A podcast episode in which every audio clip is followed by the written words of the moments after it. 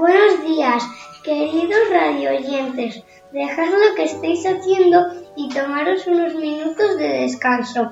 Cerrad los ojos y escuchad con atención este cuento que nos hará reflexionar y ser un poquito más responsables en el cuidado de nuestro entorno. Eras una vez una mañana de primavera en un humilde despacho del ayuntamiento un pueblo de llanura.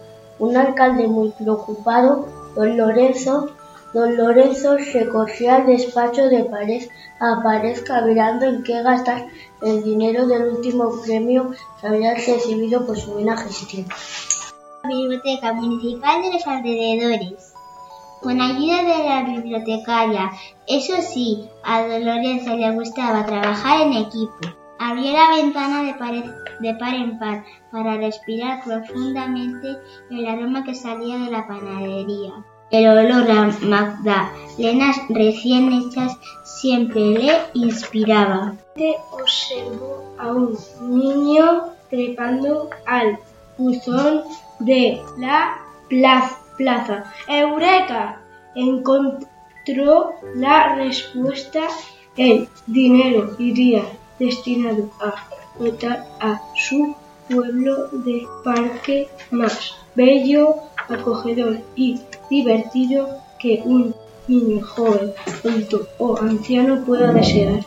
A diseñadores, albañiles, jardineros, fontaneros, papás, mamás, niños, a todos los que quisieran aportar ideas y alrededor de su mesa de trabajo, comiendo un maravilloso bizcocho de manzana, nació un proyecto maravilloso que se hizo realidad en la siguiente primavera. Colosa, fiesta, pregón, globo, música, canapés, acudieron vecinos de otros pueblos y todos aplaudían y admiraban el nuevo parque con sus zonas ajardinadas por todas plantas aromáticas y ornamentales. Para la diversión, deporte, rehabilitación, su merendero, sus fuentes, su templete para los musicales, incluso los artistas de la zona habían hecho su aportación, pinturas, esculturas, arte floral. Satisfecho aquella noche y muchos más. Los vecinos presumían del parque e invitaban a familiares y amigos, incluso se celebraba cumpleaños, aniversarios y hasta alguna boda. A poco el parque comenzó a verse diferente, empezó a perder vida a pesar de haber bellas papeleras artesanales a veces no se usaban aunque habían contenedores de vidrio, se veían cristales de botellas en el césped. La fruta que ofrecían los árboles desaparecía rápidamente sin que todos pudieran disfrutarla. Los habitantes del pueblo habían olvidado lo especial de su parque, criado con cariño entre todos, habían dejado de sentirse orgullosos y lo usaban sin más. Renderos, jardineros y demás trabajadores del ayuntamiento no era suficiente. Un día se atrancaba una fuente con una, bolsa de gusanitos que un niño no tiró a la papelera. Otro día un anciano tropezaba con los restos de una fiesta juvenil. Una escultura apareció destrozada por el golpe de un coche que pretendía aparcar justo al lado del merendero. Lo peor fue el fuego de una tarde de verano provocado sin intención por no apagar en condiciones no fuera de una parrillada familiar. Una temporada con la salud delicada, pero el fuego le provocaba una pena tan grande que, que se fue a su habitación, bajó la persiana, se metió en la cama y no quiso volver más al ayuntamiento.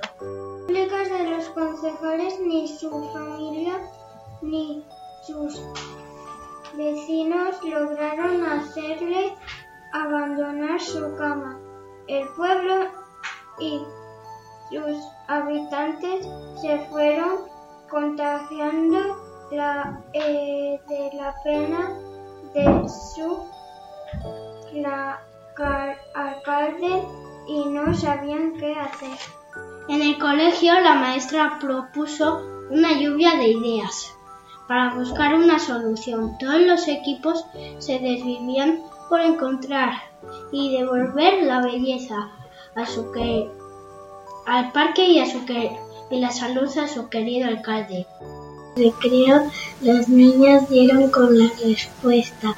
Limpiarían su parque, pedirían la colaboración de los artistas para recuperar las obras de arte, diseñarían carteles preciosos con consejos para el buen uso del lugar.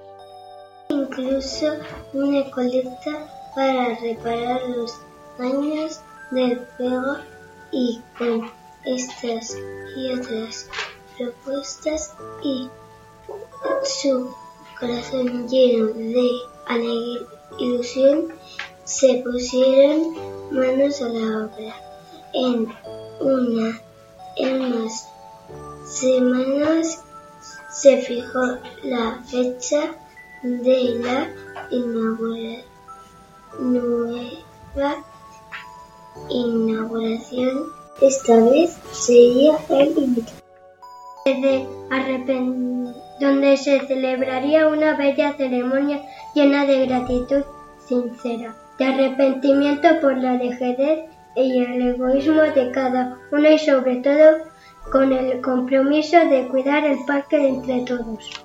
La fiesta se celebró, todos se concienciaron de la necesidad de cuidar ese parque que les brindaba oxígeno, agua, fruta, diversión, belleza y momentos muy especiales.